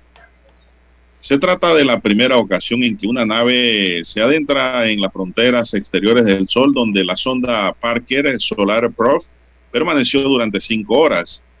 Que la sonda haya tocado el Sol supone un momento eh, culmen para la ciencia solar y una proeza extraordinaria, indicó en un comunicado el administrador asociado de la Junta de Misión Científica de la NASA, Thomas Surbesen. Para el científico, este logro permitirá a los investigadores conocer mejor la evolución del astro rey y sus impactos en el sistema solar, además de poder extrapolar todos los nuevos conocimientos que se obtengan a las estrellas del resto del universo. A mediados de julio, los datos recabados por Parker Solar Prof permitieron a los científicos establecer las primeras mediciones definitivas del campo eléctrico en nuestra estrella. Un estudio publicado entonces ofreció detalles de su interacción con el viento solar, que es un flujo continuo de partículas energéticas emitidas por la corona solar y que puede afectar a las actividades en la Tierra desde los satélites hasta las telecomunicaciones. La Parker Solar Pro fue lanzada en el año 2018 en dirección al Sol y cada vez se fue acercando más. El campo eléctrico del Sol surge de la interacción que se genera entre protones y electrones cuando los átomos de hidrógeno se desprenden debido al intenso calor por la fusión en las profundidades del astro. En este entorno, los electrones con una masa de 1800 veces menor que la de los protones salen disparados hacia el exterior, al estar menos limitados por la gravedad de los protones, pero estos con la gran carga positiva logran frenar algunos electrones, destaca la nota. Muy interesante, por cierto, Lara, por ser la primera vez que se obtiene información de una sonda que toca el Sol. Increíble. ¿eh? se imagina la temperatura que tendría que haber ahí. Increíble hasta dónde llega el ingenio humano, ¿no? Eh, viendo Juan de Dios, las 6 minutos eh, de la mañana en todo el territorio nacional.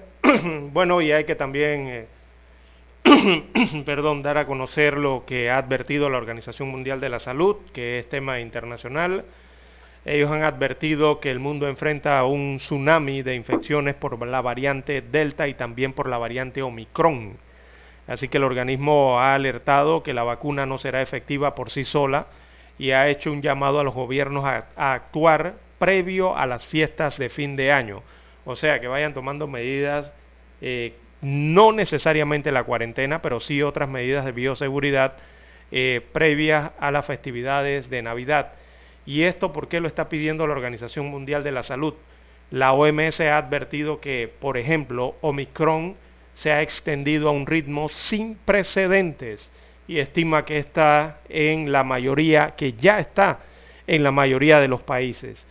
Y lo que les preocupa a los expertos en la Organización Mundial de la Salud es, eh, les preocupa el hecho de que la gente considere Omicron como leve, aunque provoque enfermedades menos graves, el número de casos que podía provocar esta variante eh, de nuevo podría desbordar a los sistemas sanitarios.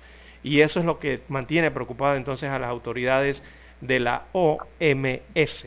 Así que, bueno, la propagación de esta variante, según las mediciones de, este organismo de salud mundial, eh, es tan rápida que podría convertirse en una variante dominante en varios países de Europa a mediados del mes de diciembre, según los análisis que hace la Organización Mundial de la Salud.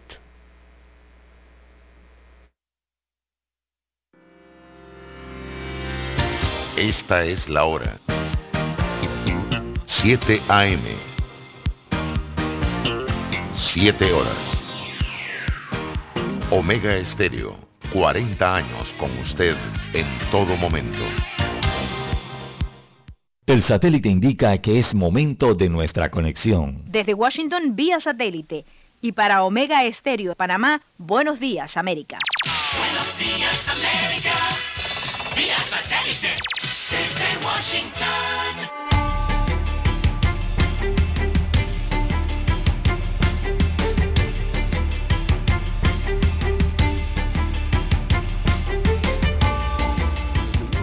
Leonardo Bonet. La Cámara de Representantes estadounidense sometió a votación este martes una propuesta para imputar por desacato al ex jefe de gabinete de la Casa Blanca, Mark Meadows, por no testificar ante el Congreso sobre el asalto contra el Capitolio el pasado 6 de enero. La representante Liz Cheney hizo referencia a varios de los mensajes de texto que evidencian que la Casa Blanca conocía la situación que ocurría ese día. Mark, los manifestantes están literalmente asaltando el Capitolio, rompiendo ventanas y puertas, entrando apresuradamente. ¿Trump va a decir algo? Meadows, aduciendo que tiene un privilegio ejecutivo por el cual accedió a algunas de esas comunicaciones, decidió no presentarse. El legislador demócrata Jamie Raskin desestimó el argumento. Laura Sepúlveda, Voz de América. Según un reciente análisis, la condición de los latinos en Estados Unidos refleja que, a pesar de ser muy trabajadores e industriosos, existen grandes brechas salariales y otras barreras que obstaculizan su movilidad económica. Un informe de la consultora McKinsey Company sobre el estado y movilidad económica de los latinos destaca el impacto de este grupo demográfico que constituye el 17% de la fuerza laboral de Estados Unidos. Muestra que los latinos son realmente el motor económico de la economía americana. Pero a pesar de ello, Bernardo Sichel, uno de los autores del informe, dice que existe una brecha salarial de 288 mil millones de dólares y poca representación en empleos de mayor remuneración como doctores y abogados. Verónica Villafañe, Voz de América, Los Ángeles. A cinco días del balotaje que definirá quién gobernará Chile entre 2022 y 2026, la expresidenta Michelle Bachelet, ahora alta comisionada para derechos humanos de las Naciones Unidas, exhortó a votar por el candidato presidencial izquierdista Gabriel Boric, señalando, y citamos sus palabras, lo que este domingo próximo se va a decidir es fundamental y nadie puede ser indiferente. En una audiencia judicial en Nueva York, Ricardo Martinelli, hijo del expresidente panameño del mismo nombre, se declaró culpable de presunto lavado de dinero proveniente de los sobornos hechos por la constructora brasileña Odebrecht. Desde Washington vía satélite y para Omega Estéreo de Panamá hemos presentado Buenos Días América. Buenos Días América vía satélite desde Washington.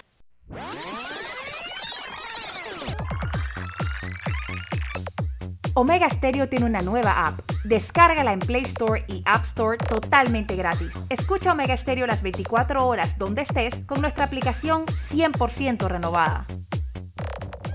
Hola, le llamo por el aire acondicionado de mi auto. Ah, ah, Ah, sí, sí, señora, fíjese que estamos intentando lograr un enfriamiento general de su auto que le permita a usted y a su familia el mejor confort a la hora de viajar o llevar a sus hijos al colegio. Para esto solo necesitamos que el clima en su automóvil sea el ideal, introduciendo cientos de cubitos congelados que Solo en Refricentro Nordic podrás hablar con especialistas en aire acondicionado, especialistas en el clima de tu auto. Calle principal El Ingenio, Avenida La Paz, edificio Nordic 102. Consultas al teléfono 393-2244. Somos Omega Estéreo. 40 años siendo la cadena nacional en FM Estéreo, pionera en Panamá. Omega Estéreo.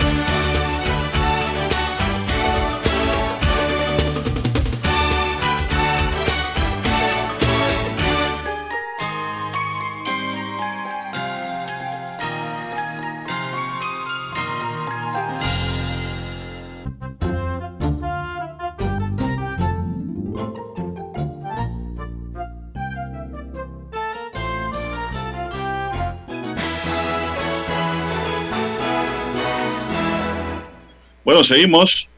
Están en sintonía de la cadena nacional Omega con su noticiero, el primero con las últimas, un noticiero diferente para gente pensante. Mi línea directa de WhatsApp es el doble seis catorce catorce cuatro cinco, repito, doble seis catorce catorce cuarenta y cinco. Ahí me pueden escribir, gustosamente les respondo sus interrogantes, sus consultas y también comento sus textos. Entonces, Lara está en el Twitter. Lara, ¿cuál es su cuenta? Bien, estamos en las redes sociales en arroba César Lara R. Arroba César Lara R es mi cuenta en la red social Twitter, también la misma para el Instagram, así que puede enviar sus mensajes, sus comentarios, denuncias, fotodenuncias, reporte del tráfico allí a esas cuentas durante la mañana. Me comenta un oyente de Lara, eh, varios oyentes, ¿no? Uno, varios en el mismo sentido de que ellos nada más se han puesto dos vacunas y no se han puesto el refuerzo porque dicen que tienen que esperar seis meses. Sí, sí, eh, sí, tienen que esperar seis meses. Si no es pasan los seis meses no pueden vacunar, sino es que no quieran, me escriben aquí los oyentes. Ah, no, Muchas sí, gracias sí, por escribirnos. Tienen que esperarlo, le- revisar la tarjeta de vacunación, esperar cumplir los seis meses. Si usted va antes a los puestos de vacunación, eh, no lo van a vacunar. Tiene que esperar la fecha, eh, el periodo de No, seis por, meses. por seguridad, ¿no? Usted no puede adelantarse. Claro, exactamente. Oiga, don César, ¿y qué es cierto que un ecuatoriano que resultó positivo de Omicron pasó por Panamá? Sí, sí, pasó por aquí, por el hub panameño, en el aeropuerto.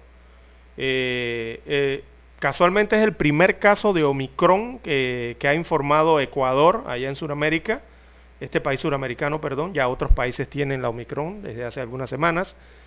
Ese pasajero hizo escala en Panamá y ese pasajero, según las revisiones, tenía las dos dosis, o sea, tenía el esquema completo de vacunación, ¿verdad? La pauta completa de la primera y segunda dosis. Ayer Ecuador confirmó entonces ese primer caso positivo de la variante Omicron. Es un paciente de 48 años de edad ecuatoriano que llegó a Quito el pasado 10 de diciembre procedente de Sudáfrica en un vuelo o en un viaje cuyo trayecto final correspondió a un vuelo desde Panamá. Eh, según informa Ecuador, eh, su condición es estable y con síntomas leves. Es lo que han informado las autoridades ecuatorianas. Eh, Ximena Garzón, Bueno. Ximena Garzón es la ministra de Salud de Ecuador. Ella informó en una rueda de prensa ayer de que el paciente es un ingeniero de 48 años de edad de la Agencia Ecuatoriana de Aseguramiento de Calidad eh, del Agro, que había viajado a mediados de noviembre a Sudáfrica, a Sudáfrica perdón, por asuntos laborales. Eh, tras concluir su trabajo, entonces este ecuatoriano y otros dos compañeros o, o acompañantes en este caso regresaron a Quito en un vuelo desde Panamá bajo el cumplimiento de las medidas de bioseguridad requeridas como la presentación de lo que es el certificado de vacunación con el esquema completo, él tiene las dos dosis, y también las pruebas PCR negativas, según relató la ministra de Salud de Ecuador. Así que los tres viajeros guardan desde entonces el periodo de cuarentena en Ecuador, eh, dispuestos por las autoridades. Eh, ellos están en un hotel que está cercano al aeropuerto eh, allá en Quito. Esto en cumplimiento de los protocolos. Eh, se hizo entonces el acercamiento con el profesional eh, ecuatoriano de salud, eh, ya que presentó entonces los síntomas durante el vuelo de retorno. Se tomaron las muestras para las pruebas PCR y detectaron que eh, tiene el tipo de la variante Omicron. Bueno, pero la conclusión, Lara, es de que por tener las dos vacunas le ha dado un COVID leve. Exacto. Tiene síntomas leves. Esa es la conclusión. Si no la hubiera tenido, sabrá Dios dónde estaría hasta ahora. Bien, para el próximo 23 de diciembre a las 2 de la tarde fue reprogramada la audiencia de apelación de medida cautelar del colombiano Jason Felipe Pozu Mera por su presunta vinculación en el crimen del ex subdirector del registro público Agustín Lara. La audiencia debía realizarse en el sistema penal acusatorio de San Miguelito. Lara fue abatido a tiros el mediodía del domingo 14 de noviembre cuando se encontraba en los Andes número 2, San Miguelito participando en un proceso político del PRD. El imputado no fue trasladado a la audiencia de ayer debido a que cumple la cuarentena reglamentaria estipulada por el Ministerio de Salud luego de que el área donde está confinado en el sector C del centro penitenciario La Nueva Joya se detectó un caso de COVID-19. Sara Blaze del defensa del colombiano dijo que Posumera no fue notificado de su traslado ni para la audiencia virtual debido a que se encuentra en una máxima seguridad. Indicó que desde el pasado 2 de diciembre, cuando se realizó la audiencia de imputación, no ha podido tener comunicación con su defendido y tampoco se le ha entregado artículos de aseo personal ni alimentos. Expresó su preocupación ante lo que considera una violación a los derechos humanos que están cometiendo contra Jason Felipe Posumera por parte del sistema penitenciario. Posumera se entregó voluntariamente a las autoridades pasado sábado 27 de noviembre. Sebastián González Sánchez, de 23 años, fue aprendido un día después del crimen en el sector del Crisol, la Pulida 1, José Domingo Espinar, y contra él un juez de garantía le formuló cargos por el delito de homicidio doloso, al igual que Posumera. Esto es lo que pues se prevé de que esa audiencia será ahora el próximo 23 de diciembre. Bien, son las 7:11 minutos en su noticiero Megesterio, el primero con las últimas. Bueno, confiscan Y más la pregunta droga. que uno siempre, la pregunta que uno siempre se hace de Lara, don César, ¿será posible que tienen a un inocente encerrado? ¿O hay pruebas contundentes que lo puedan involucrar en este homicidio?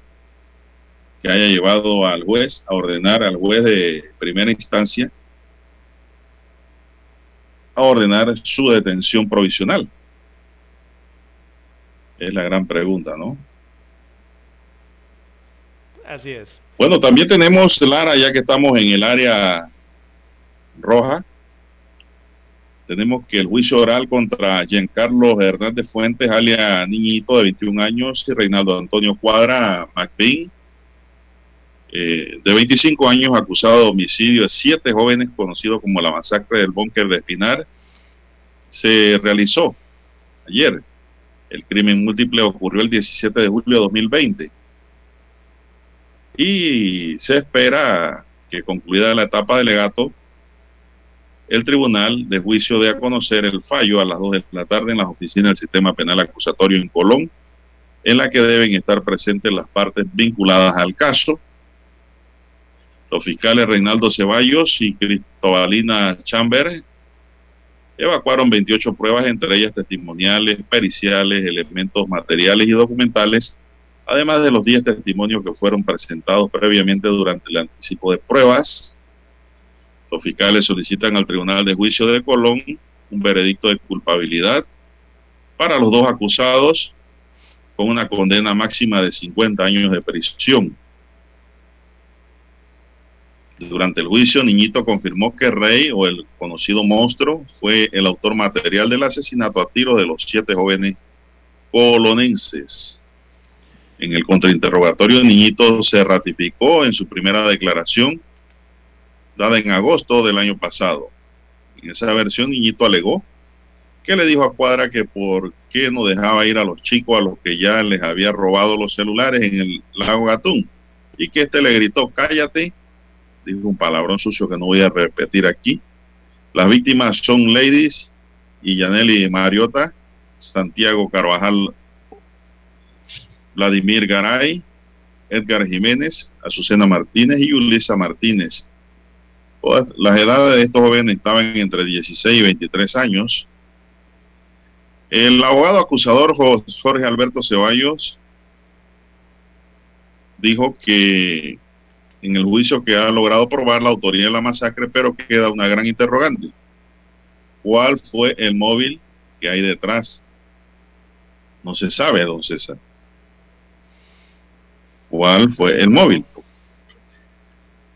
Si ya le había despojado los celulares a los jóvenes, ¿por qué los mató? ¿Cuál fue la motivación? Es lo que se pregunta el acusador. Bien, son las 7:15 minutos. Vamos a una pausa, don Dani, y regresamos con la recta final. 7:30 AM. Infoanálisis, con entrevistas y análisis con los personajes que son noticia. La mejor franja informativa matutina está en los 107.3 FM de Omega Estéreo, cadena nacional. Desde los estudios de Omega Estéreo, establecemos contacto vía satélite con la voz de América. Desde Washington, presentamos el reportaje internacional.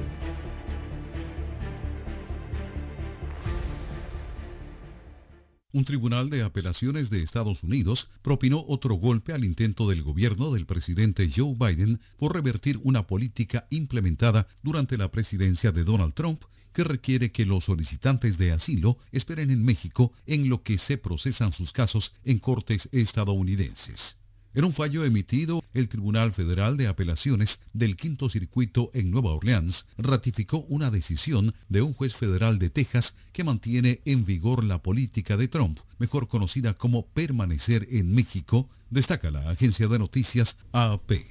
La secretaria de prensa de la Casa Blanca, Jen Psaki, se negó a decir si el gobierno apelaría la decisión ante la Corte Suprema y refirió ese tipo de preguntas al Departamento de Justicia. Reiteró que el presidente Biden sigue creyendo que el programa es ineficaz e inhumano. El gobierno de Biden había apelado el fallo de agosto, pero empezó a trabajar con México para volver a implementar la medida en lo que continuaba la disputa legal. Hace unas semanas las autoridades estadounidenses enviaron a los dos primeros migrantes de regreso a México en virtud de la política. Supimos de la decisión esta mañana y obviamente reiteramos que, si bien este es un programa con el que no estamos de acuerdo, la orden judicial que dicta su implementación sigue en vigor. Así que seguimos cumpliéndola de buena fe, señaló Saki. Tony Cano, Voz de América, Washington.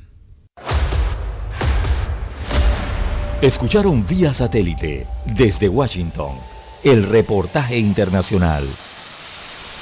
Para anunciarse en Omega Estéreo, marque el 269-2237. Con mucho gusto le brindaremos una atención profesional y personalizada. Su publicidad en Omega Estéreo. La escucharán de costa a costa y frontera a frontera. Contáctenos 269-2237. Gracias.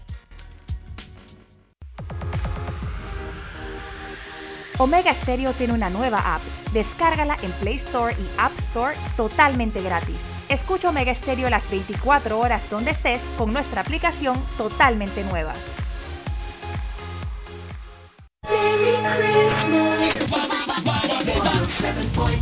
Omega Stereo.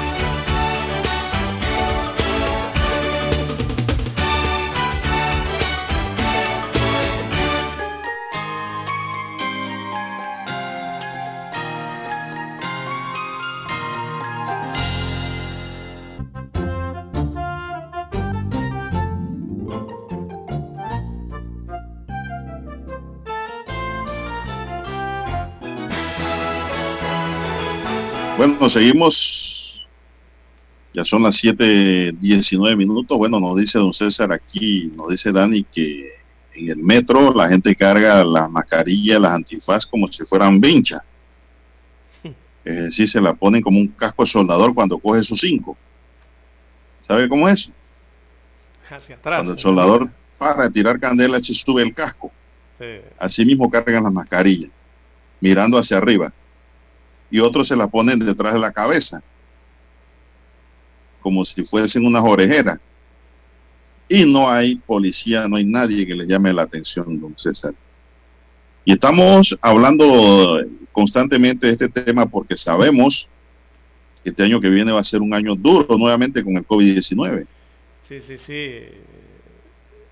Porque Y no queremos volver a la paralización total en el país. No, claro que no. no. Por eso es que hay que seguir martillando y recordándole a la gente las medidas de bioseguridad. Sí, esto no es para Uso alarmista ni nada. el alcoholado, alcohol, distanciamiento. Algunas personas dicen que por qué tan tanta alarma o por qué ser tan alarmista. No, No, no, no, se no, no, trata no, de eso, no, no, no, para eso nada. olvídese. Eh, son Eso es cosas que hay que preventivo. Exacto, eh, son informaciones, datos, hechos en el mundo y en Panamá que hay que considerar y pensar. Eh, hay que ser realistas. Hay gente que quiere ver otra realidad, pero los hechos dicen otras cosas y hay que seguir cuidándose. Eh, la pandemia no se ha acabado, don Juan de Dios, aunque muchos piensan que sí, ya se acabó. No, no se ha acabado. Mire lo que ha dicho la Organización Mundial de la Salud. Es más, todavía sobre la variante Omicron hay muchas interrogantes en torno a esa nueva variante eh, que no han sido despejadas ni siquiera por los científicos, ni siquiera por las autoridades de la Organización Mundial de la Salud. Lo que nos indica, don Juan de Dios, que debemos estar prevenidos, eh, debemos estar, eh, tomar esta situación con cuidado, ¿no? Sobre todo Bueno. ahora que se habla de que esta variante lleva una velocidad de transmisión eh, nunca antes vista en el planeta, en muchos países. Mire usted ya, le- desde que se anunció, mire ya Londres ayer informó que ya tiene casi el 50% de Londres, de la ciudad de Londres. La variante dominante ya prácticamente es la Omicron. ¿Y cuándo la anunciaron, don Juan de Dios? ¿Usted se acuerda? No hace más de 15 días, 20 días Sí, y ya está en 50% en Londres. De los casos que ellos están eh, eh, testeando, ya se han dado cuenta que llega al 50%. Mire la velocidad de eh, contagio que tiene esta nueva variante. Y sumado a que hay otra variante activa importante que es la Delta. O sea, estaríamos luchando contra dos variantes de importancia y denominadas de preocupación al mismo tiempo. Bueno, y recordemos, don César, que hay que alimentarse lo mejor que uno pueda, ¿no? O sea, los oyentes que ellos no paran de tomar sopa. Muy claro bien, que sí. bien. César se toma su tacita de café a esta hora, hecho en casa. Muy bien, hecho en casa. Eso, eso también ayuda a Lara. Su café va hecho en casa. Nadie le ha manoseado el vaso. Esas son medidas que uno tiene que ir tomando. Bueno, don César, eh, este miércoles 15 de diciembre, o sea, hoy la Comisión Tripartita Nacional de Salario Mínimo desarrollará su última reunión para consensuar el nuevo salario mínimo que regirá en Panamá a partir de enero de 2022. De no lograrlo, se tiene previsto que la próxima reunión podría desarrollarse hasta el 22 de diciembre para que empleados y trabajadores lleguen a un acuerdo. En la pasada reunión, el viceministro Roger Tejada dijo que el gobierno siempre será mediador de la negociación, pero advirtió que este miércoles no se daría cortesías de sala, ya que estarían recibiendo una información de la Contraloría General de la República que permitirá que la comisión logre un posible resultado. De ambas partes no llegar a un acuerdo, corresponderá al Ejecutivo establecer el nuevo salario mínimo que regirá en el país en 2022. Para el 2020, el Ejecutivo estableció un ajuste de 3.3% para el 2020, mientras que para el 2018 fue de 6.5% para la gran empresa de 11 trabajadores en adelante y de 4.5% para la pequeña empresa hasta 10 trabajadores. Así que, César, ¿habrá acuerdo? A mí me parece que no. No, yo Aquí que tengo la impresión de que que el Ejecutivo va a tener que fijar el nuevo salario mínimo. Sí, lo Aquí lleva no haciendo varios acuerdo. años, varias, varias, eh, varios periodos anteriores lo lleva haciendo el gobierno así, siempre queda en manos del gobierno en esta comisión tripartita, ¿no? Bueno, pese a lo dicho por el viceministro Tejada, el Consejo Nacional de Tra Trabajadores Organizados CONATO mantiene su postura de que el aumento general que rija a partir del 2022 no sea menor al 21%. Se elimine la región 2 y se reevalúe el método para establecer el tamaño de las empresas entre grandes o pequeñas. La propuesta de CONATO dio a conocer este martes eh, por Mario Serrano, coordinador del CONATO en Telemetro, quien recordó que en el último momento y no ajuste, que recordó que el último aumento y no ajuste general del salario mínimo que experimentó el país fue hace 30 años, imagínense.